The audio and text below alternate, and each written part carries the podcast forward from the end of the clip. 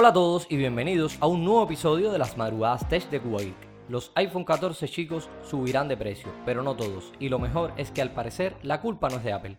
Pero antes de los detalles, vamos con la intro y comencemos con este episodio.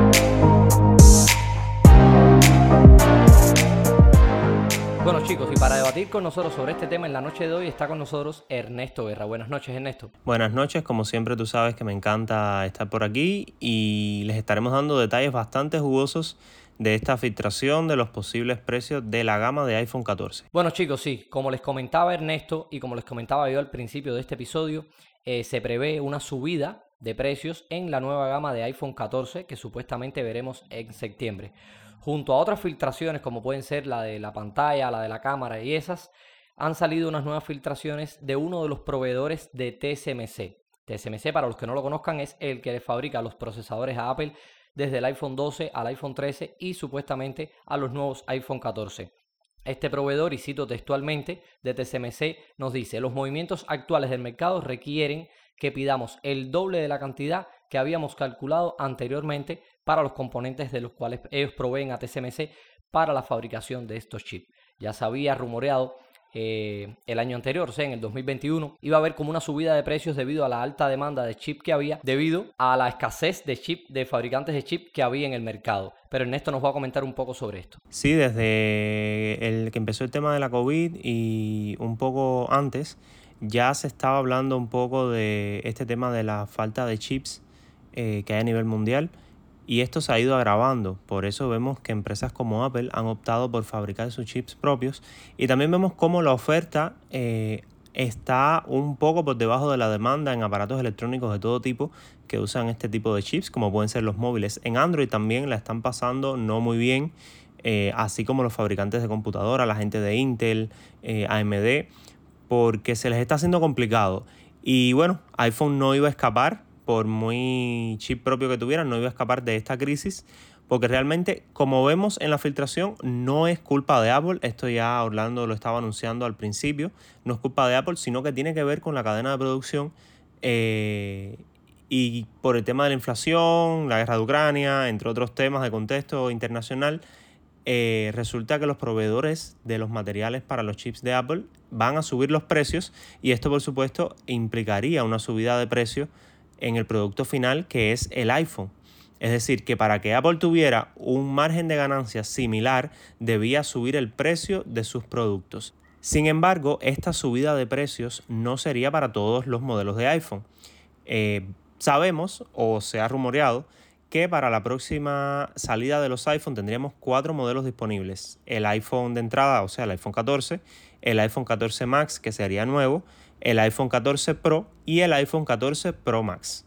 ¿Qué pasa? Que en la gama de entrada eh, que sería el iPhone 14, no tendríamos el problema de la subida de precio porque se estaría usando el mismo chip que usan los iPhone 13. Es decir, que mantendría el precio del iPhone 14 similar al precio que tuvo el iPhone 13 en su momento. Ahora, el iPhone 14 Max no tiene un antecesor esta sería la primera vez que veríamos este modelo de iPhone y por tanto tendría un precio que sería totalmente nuevo. Ahora, ¿dónde está la afectación? Bueno, la afectación estaría en el modelo Pro y en el modelo Pro Max, aunque eh, seguro Orlando tiene algo que contarnos acerca de ese tema. Sí, el tema es que lo estábamos comentando yo y Ernesto antes de comenzar a grabar este episodio y ahora cobran sentido algunas de las filtraciones que hemos estado viendo durante todo este año con respecto al lanzamiento de los nuevos modelos de iPhone 14 esta inclusión de Apple y la eliminación del iPhone mini y la inclusión del nuevo modelo Max, que sería un modelo básico, pero con mayor tamaño de pantalla. O sea, con el mismo tamaño de pantalla quizás que el Pro Max, pero siendo un modelo básico. Incluiría un nuevo precio, pero digo que cobran eh, sentido estas filtraciones debido a que se filtró hace algún tiempo que Apple pensaba, o, se, o, sí, pensaba que cambiarían solamente el procesador a los modelos Pro y que los modelos básicos, en este caso el iPhone 14 y 14 Max, seguirían incorporando el notch en la pantalla y seguiría incorporando el chip A15 Bionic que incorporan los iPhone 13 y 13 Pro. Por eso digo que cobra más sentido esta filtración porque Apple eh, se vería prácticamente, digo yo, que obligado, debido a que no es culpa de ellos, a mantener esto para poder seguir teniendo un modelo de entrada a un precio relativamente asequible. Digo asequible porque Apple hace algunos años, creo que desde el iPhone X, si no me equivoco, no ha tenido variaciones en el precio de los modelos básicos, o sea, los modelos de entrada, ya sea en el X, el XS, todos estos modelos que ha ido sacando en los, en, o sea, eh, año tras año, y sería la primera vez en varios años que veríamos un aumento de precio de este modelo básico si Apple decidiera incorporar un nuevo procesador. No sé eh, qué piensa esto, pero yo pienso que Apple tiene dos opciones. O absorber en este caso el impacto económico que va a tener esta subida de precio de los proveedores para la fabricación del iPhone o sumarnos ese precio a la compra del dispositivo. Compra que en algunos modelos, como es el caso de los modelos Pro, estaría justificada debido a que no solamente incorporaría un nuevo, procesador, sino que también traería la, supuesta filtración de la pantalla que no tendría notch con este Pong Hole. Eh, e incorporaría una cámara de 48 megapíxeles, que es otra de las filtraciones que hemos visto. O sea, estaría un poco más justificada, pero no sé qué piensa Ernesto con respecto a la medida que tomará Apple con respecto a esto. Sí, es cierto que para mantener el precio deberían entonces mantener el mismo chip que usaron el año pasado. Sin embargo, aquí yo pregunto, si año tras año el chip queda supuestamente obsoleto o deja de meterse en los nuevos iPhone, ¿cómo es posible que eh, un año después quieran darle el mismo valor a un chip que ya tiene un año en el mercado como si fuera el chip nuevo. Es decir, te están vendiendo prácticamente el mismo iPhone 13, ahora se llama iPhone 14 y ni siquiera le cambian el chip. Sí, el pretexto de Apple en este caso es que para mantener el precio del iPhone 14 similar al del 13, deben meterle el mismo chip del año pasado, pero yo me pregunto, ese chip ya tendría un año en el mercado, no es un chip nuevo, es un chip que ya hemos visto, es un chip que no traería más potencia y me estás vendiendo al mismo precio como si le hubieras puesto un chip nuevo, cuando no es el caso. Entonces, ¿valdría la pena cambiar de un 13 a un 14 o de un 12 a un 14 con este precio? Cuando prácticamente me estás vendiendo el iPhone 13 en otra carcasa, habría que ver otras propiedades más específicas que me imagino que mejoren eh, para tener esto en cuenta. Eh, realmente no sé, no entiendo.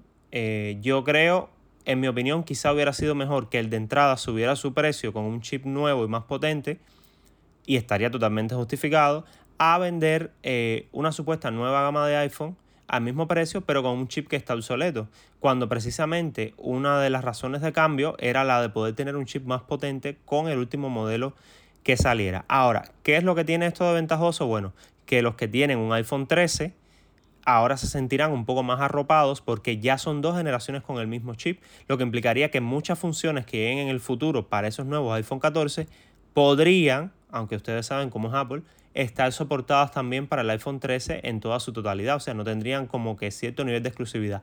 Y respecto al, iPhone em, Max, eh, estábamos hablando de que, eh, o sea, estaba leyendo que una subida de 100 dólares, pero es que lo están comparando con el iPhone mini. Estamos hablando de una pantalla mucho más grande.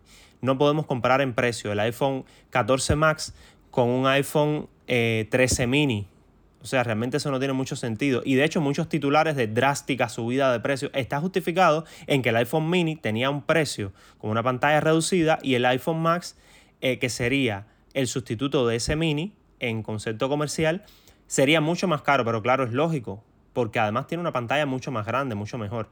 Y respecto al 14 Pro y al 14 Pro Max, eh, estaríamos ante quizá los teléfonos más caros en la historia de Apple. O sea, estos teléfonos, en cuanto salgan de confirmarse este rumor, romperían el récord de los teléfonos más caros en la historia de Apple.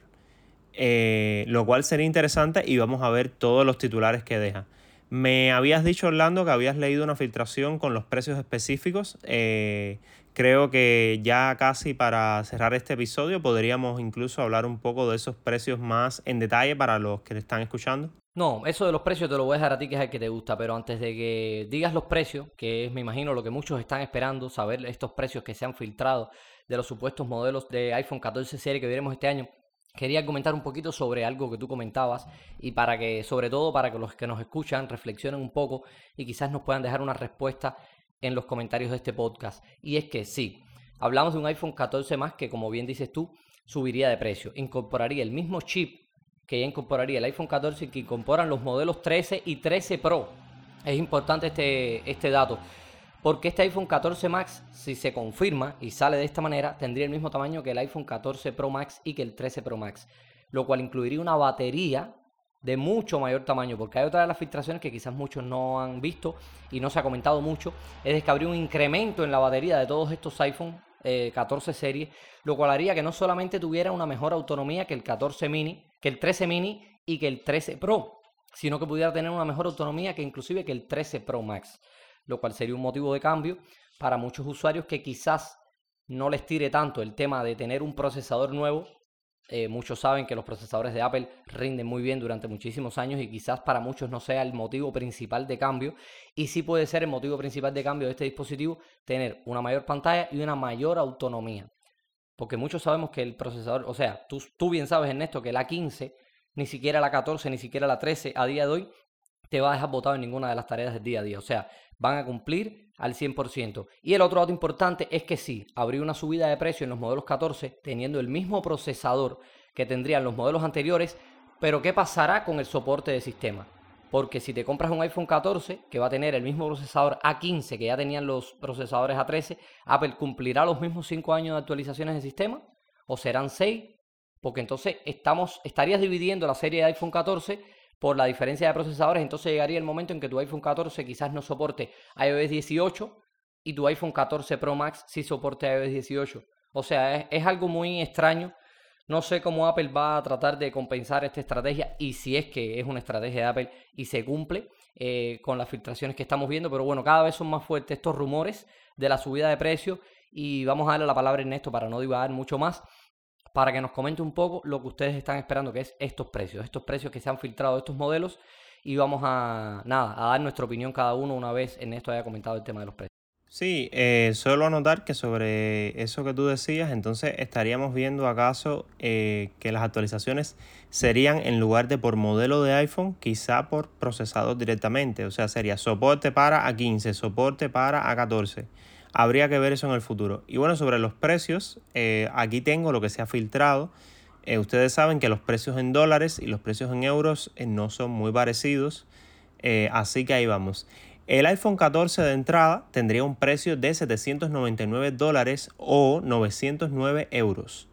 El 14 Max, que sería este es evolución del mini hacia, o sea, una mezcla de lo que sería el Pro Max con el modelo de entrada y que sustituiría de manera comercial al Mini, costaría entre 800, o sea, costaría unos 899 dólares y 1009 euros.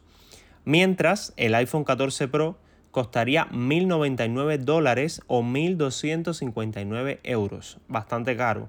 Y finalmente, el récord del teléfono de Apple más caro de la historia que sería para el 14 Pro Max, estaría en los 1.199 dólares o 1.359 euros. Realmente yo creo que hay que pensárselo bien para gastar ese dinero en iPhone, pero también estoy seguro que los, las cosas que nos dará esta, esta nueva gama, sobre todo con este nuevo procesador, va a ser que valga totalmente la pena eh, quizá gastarnos ese dinero en ese modelo. No sé qué opinas tú.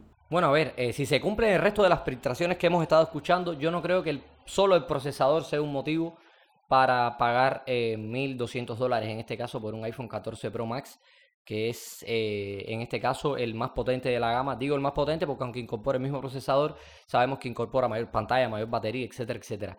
Y digo, no creo que sea el, el motivo eh, porque si se cumplen otras de las filtraciones que hemos estado escuchando, como que va a ser el primer terminal de Apple todo pantalla, o sea que va a tener esta pequeña gotica, esta lágrima en el medio con la cámara y el altavoz y no va a tener el tradicional notch que tenemos desde el iPhone X. Si se cumple el rumor de la cámara de 48 megapíxeles que supuestamente incorporaría el iPhone, si se cumplen muchos de los rumores que, que hemos venido escuchando durante algún tiempo, yo creo que no es que justifique la subida, pero sí valdría la pena pagar los 1099 o los 1199 por irse a un modelo Pro. Sobre todo porque ya sabemos que los modelos básicos no van a incorporar, eh, según la filtración, el mismo chip que los modelos básicos. Entonces, yo creo que, a ver, no se justifica de todas maneras porque la última subida que tuvo Apple de 100 dólares de precio en su modelo fue un escándalo brutal que fue con la llegada del iPhone X. Para mí estuvo justificada porque era un rediseño del iPhone, un rediseño, cambió la construcción, los materiales, el tipo de pantalla que utilizaba, la tecnología de pantalla. O sea, cambiaron muchas cosas. Quizás este iPhone no sea tan revolucionario como el iPhone X. Veremos cómo se lo toma la audiencia. De todas maneras, nos gustaría que nos digan qué piensan de estos precios, si se compraría un iPhone o un iPhone de este precio o no, y nos gustaría que nos los dejaran en los comentarios de este podcast. Bueno, yo también querría agregar. ¿Lo comprarías o no? No sé, yo creo que no.